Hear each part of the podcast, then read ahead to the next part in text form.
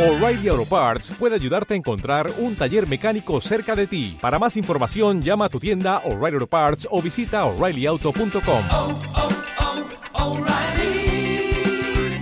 oh, Parts. Bienvenidos a Pasión por el Despacho con José Pedro Martín. Estamos muy felices de que estés aquí. Prepárate para mejorar tu despacho con procesos y tecnología.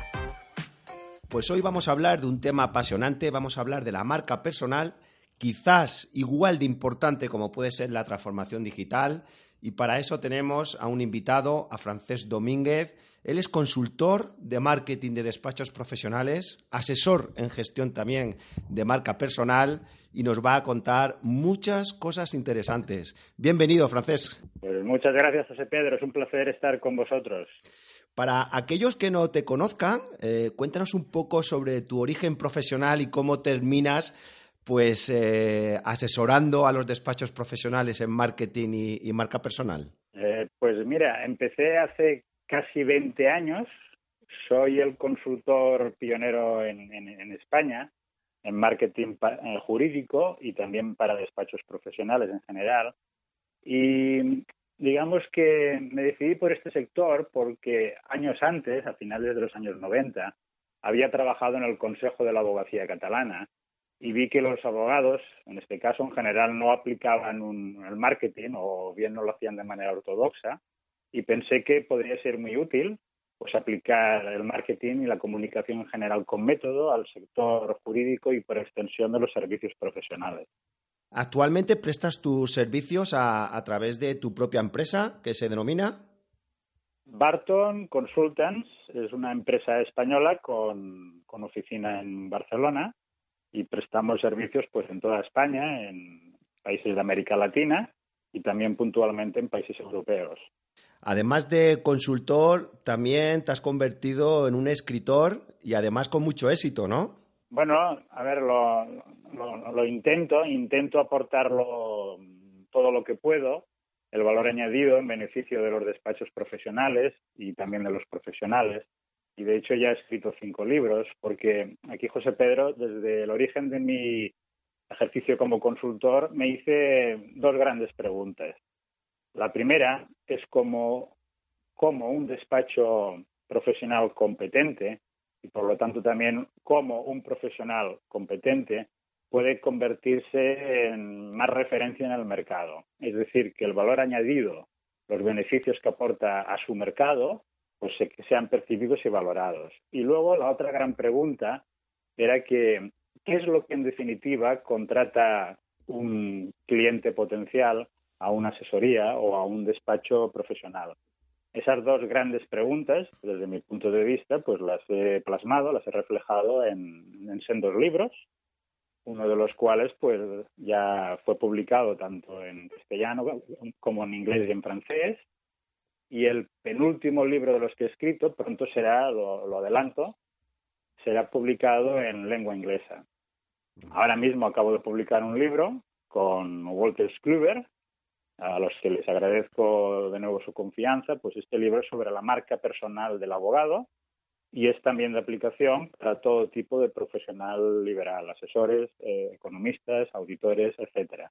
¿Qué es la marca personal? Pues la marca personal se puede definir de muchas maneras, pero de una manera práctica, digamos, podemos decir que es la percepción que, que los demás tienen de nosotros, de una persona, es decir, la, la huella, la marca, el recuerdo que, dejas. Y más concretamente, si queremos mm, gestionar, trabajar esta huella que dejamos en los demás, esta percepción, pues es importante eso, gestionarla y si la gestionamos bien, mm, podemos influenciar de manera positiva nuestra reputación en el mercado y es la base para que las personas o bien las empresas confíen en nuestros servicios. En el fondo, en el fondo, es generación de confianza, porque se da una coincidencia, que es que las bases de una marca personal positiva y de la confianza son exactamente las mismas. Ser una persona íntegra y ser un profesional competente. A partir de ahí podemos crecer en lo que es poder generar más confianza en el mercado, bien a título interpersonal o bien como entre empresas. Hay muchas, muchos abogados, muchas personas que llevan innato en su forma de ser eh, esa, ese transmitir confianza, eh, que se les da bien. Eh, y hay otras personas pues que quizás pues no, no, tengan ese don. ¿Se puede entrenar? ¿Se puede aprender? ¿Hay procesos para ello? sí, por supuesto. A ver, en general, mmm, sintonizamos más o mejor y la sintonía es el paso previo al inicio de la, de la creación de confianza, pues sintonizamos más con aquellas personas que tienen un perfil psicológico parecido o similar al nuestro. Entonces sí que es cierto que hay personas o profesionales que tienen una habilidad más innata para establecer conexiones con los demás. Ahora bien, eh, normalmente no establecen tantas como podrían porque mm, hay un factor que la gente o el profesional no se suele trabajar y es una de las bases del éxito que, menciono en mi último libro, La marca personal del abogado, y es el autoconocimiento. En general lo que percibo o percibimos es que mm, muchas personas o profesionales no sacan lo mejor de sí mismos, no desarrollan todo su potencial, todo su talento, porque en el fondo, o bien no se conocen lo suficiente, aunque puedan pensar que sí, y también porque no conocen el efecto que causan los demás. Preguntando, o sea, haciéndose unas preguntas hacia uno mismo o bien preguntando al mercado, es decir, a los círculos de confianza de la persona, clientes, familiares, etcétera, pues podemos descubrir mucho más nuestras virtudes y aquello que realmente nos diferencia en el mercado. Y en vuestro caso, cuando ayudáis a los profesionales pues eh, a ese autoconocimiento y ver cuáles son sus debilidades. Eh, ¿Cómo es el proceso para mejorar, para mejorar esos, ese don que quizás no traiga innato esa persona? Pues eh, se, basa sobre todo en el diálogo. Eh, de hecho, este libro que estoy mencionando, La marca personal del abogado, es una novela dialogada. Entonces, a través del diálogo podemos encontrar mmm, nuestra mejor versión. Puede ser un proceso de autodescubrimiento. Entonces, básicamente hay que formular una serie de preguntas profundas y la persona, después de una buena reflexión, es bueno que, la, bueno, que, las, que las conteste con total sinceridad y luego también formular determinadas preguntas a sus círculos de relación para ver si cómo la persona, el profesional se ve y cómo es percibido en el mercado es coherente, si existe una coherencia. Si se da, pues esta es una buena base en general para la proyección del profesional en el, en el mercado. Y esto, de hecho, es más o menos lo mismo, salvando las distancias, respecto a la marca corporativa del despacho o de la asesoría. En todo caso, estoy hablando siempre eh, sobre marcas eh, personales o corporativas positivas. En ningún caso nosotros asesoramos a personas o empresas que no tengan la, las buenas intenciones eh, detrás, como y porque vamos, no, no, no nos interesa este tipo de, de, empresas o de profesionales. Para mí hay un tema muy importante de la marca personal y me gustaría saber tu opinión y es la importancia de ser original, de ser natural, ¿no? Al final lo que estamos buscando son personas que se comporten realmente bajo su, su esencia. Eh, ¿Qué opinas? Sí, a ver, el proceso de, encontrarse a uno mismo, de, de, comprenderse y en definitiva también de, de, aceptarse, pero sobre la base de querer mejorar, debe hacerse sobre, sobre esta base, la autenticidad. ¿Por qué? Porque sí que es cierto que en ciertos ámbitos, como por desgracia a veces pasa en política, pues se crean personajes de uno mismo. Pues esto para nada es recomendable. La, uno de los grandes fundamentos de la marca personal es la autenticidad. Entonces, este proceso, que es de autodescubrimiento, por lo que busca es encontrar tu yo más auténtico, ¿eh? tu, tu, esencia, ¿eh? que muchas veces eh, está basada de hecho está basada en tu ADN. Definir muy bien tus valores, escoger los valores principales que te van a conectar con tu mercado. Normalmente el profesional tiende a comunicar muchos valores, hay que hacerlo, sí, pero sobre todo concéntrate en aquellos que te van a ir con tu mercado ten claro tu propósito también en, en, el mercado, tu visión, dónde quieres llegar, etcétera. Mm, la base es la autenticidad. Si no estamos creando un personaje o y en algunos casos una, una caricatura de uno mismo, lo que para nada es recomendable.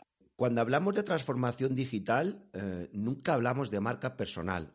van unidas? ¿Deberían ir unidas? ¿Son cosas diferentes? Por supuesto. De hecho, el, máximo experto en gestión empresarial de la historia, frente al cual me, quito el sombrero, que, es Peter Drucker, pues ya lo definió hace ya bastantes años. Dijo que las grandes funciones, o de hecho las funciones principales de un negocio son la innovación y el marketing, o dicho de otra manera, el marketing y la innovación. Entonces, en nuestro caso nos encontramos despachos profesionales, por ejemplo, que eh, invierten mucho en tecnología, pero les falta saber mm, cómo posicionarse en el mercado y cómo facilitar que les contraten más y si puede ser mejores clientes y viceversa.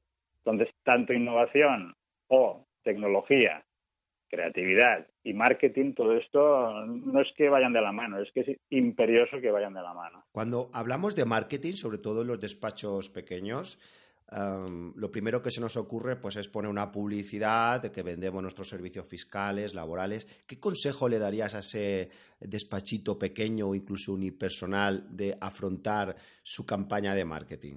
Potenciando quizás más su marca personal, sus valores. ¿Cómo empiezan? Sí, sí, exacto. Normalmente se empieza la casa desde el tejado. en, en marketing, en estrategia, digamos que hay dos grandes mm, fases. La primera es la estrategia, que es el análisis, la reflexión, saber qué es aquello que te diferencia, eh, que te hace único, si puede ser, o especial en el mercado, atractivo en buen sentido de la palabra, con qué recursos cuentas, eh, cómo son tus competidores, qué percepción tienen en el mercado, etcétera. Lo primero es la reflexión. Entonces, a partir de aquí se realiza un diagnóstico y se establece un plan de acción de llegada mejor al mercado y también en paralelo un plan de formación que puede incluir pues mejorar en habilidades como las comerciales, la comunicación interpersonal, la escucha activa, la negociación, etcétera. Y es a partir de, de esto, de la reflexión y de la elaboración de un plan de acción, que es cuando se debería empezar a actuar y, por ejemplo, también realizar la página web del, despacho o la presencia en, en redes sociales. ¿Qué ocurre? Que la mayoría de despachos o de asesorías desconocen esto que acabo de comentar y se mueven en muchos casos por los impulsos. Pues como todo el mundo está en redes sociales, voy a estar ahí. Como todo el mundo tiene página web, voy a tenerla. ¿La tienes que tener la página web y la presencia en redes sociales? Por supuesto que sí, pero primero hay un trabajo de definición de aquello, bueno, de tu valor añadido, de descubrimiento en definitiva. Decías al principio que como dos temas muy interesantes a, nivel de marca personal. Una es la percepción hacia, hacia afuera y luego hacías una pregunta de, y también, ¿qué contrata? ¿Qué significa esto de qué contrata? Sí. A ver, empiezo por lo último. Mm, eh, para potenciar un despacho profesional, en definitiva un negocio, mm, es fundamental saber no solo qué necesidades tiene el mercado, los clientes potenciales, sino sobre todo cuál es el deseo principal de ese mercado. ¿Por qué? Porque no es suficiente con que un cliente potencial tenga necesidad para que te contrate, sino hace falta más, hace falta un estímulo, un impulso, y esto es el deseo. Entonces, mm, la clave en todo mercado es saber, en definitiva, cuál es el deseo, qué es lo que activa las ganas de contratación del cliente potencial. Y ya hace años, y de hecho escribimos un libro al respecto, eh, vimos a través de muchas conversaciones con profesionales que lo que mueve realmente al cliente potencial en servicios profesionales es su deseo de, ganar, de estar tranquilo. Y si vemos los valores de las diferentes profesiones liberales, de hecho, es que todos estos valores, confidencialidad, independencia de criterio, honestidad ética, son totalmente sinónimos de tranquilidad. Entonces, los abogados, asesores, incluso médicos, economistas, todos están en el mismo mercado, que es el mercado de la tranquilidad para el cliente. Y por coherencia con esta idea, también tendrían que crear las bases para tener una asesoría pues que les comportara más tranquilidad. Y lógicamente aquí también interviene todo lo que sea la mejora en eficiencia y de productividad que viene de la mano en muy gran medida de la tecnología, por ejemplo.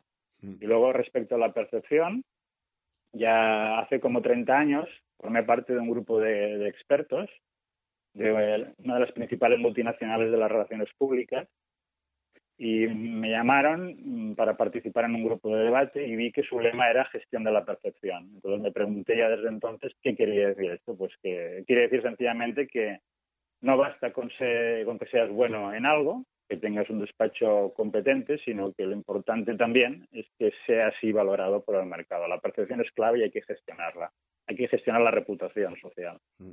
E, en una de las ponencias que, estuve, que, estabas hablando de eh, temas de habilidades comerciales, me sorprendió positivamente eh, cómo tenéis definido todas las objeciones que te puede hacer un cliente y cómo se pueden eh, contrarrestar.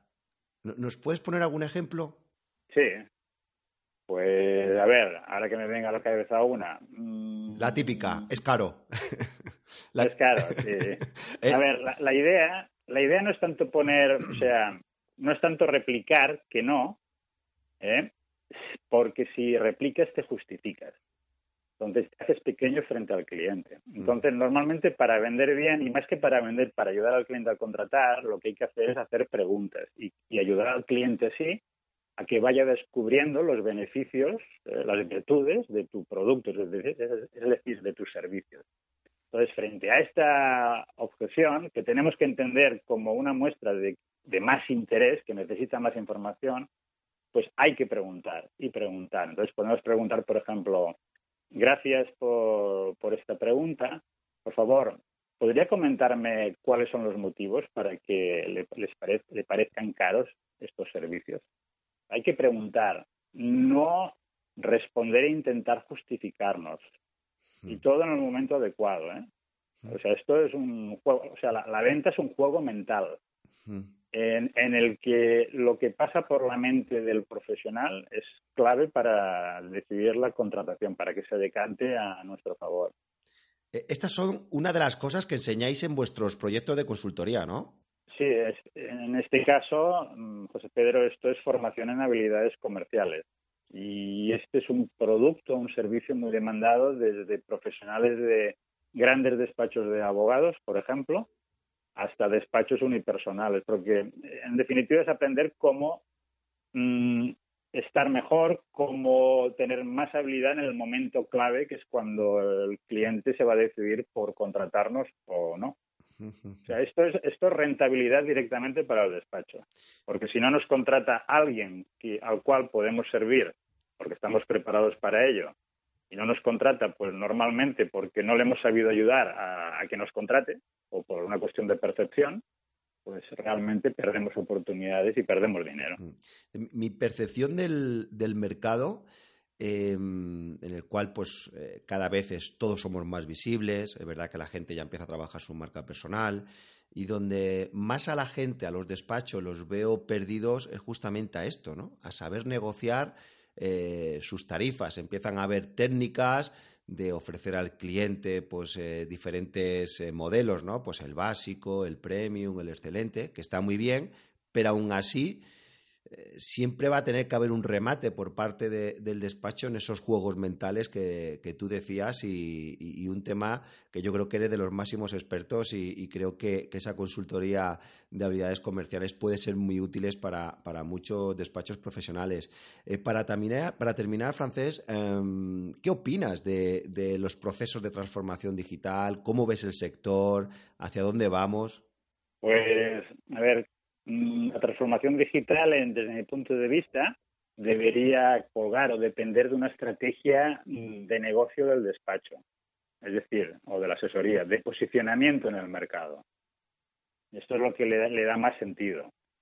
Y en muchos casos, esta estrategia de negocio, de aterrizaje en el mercado, pues no, no existe.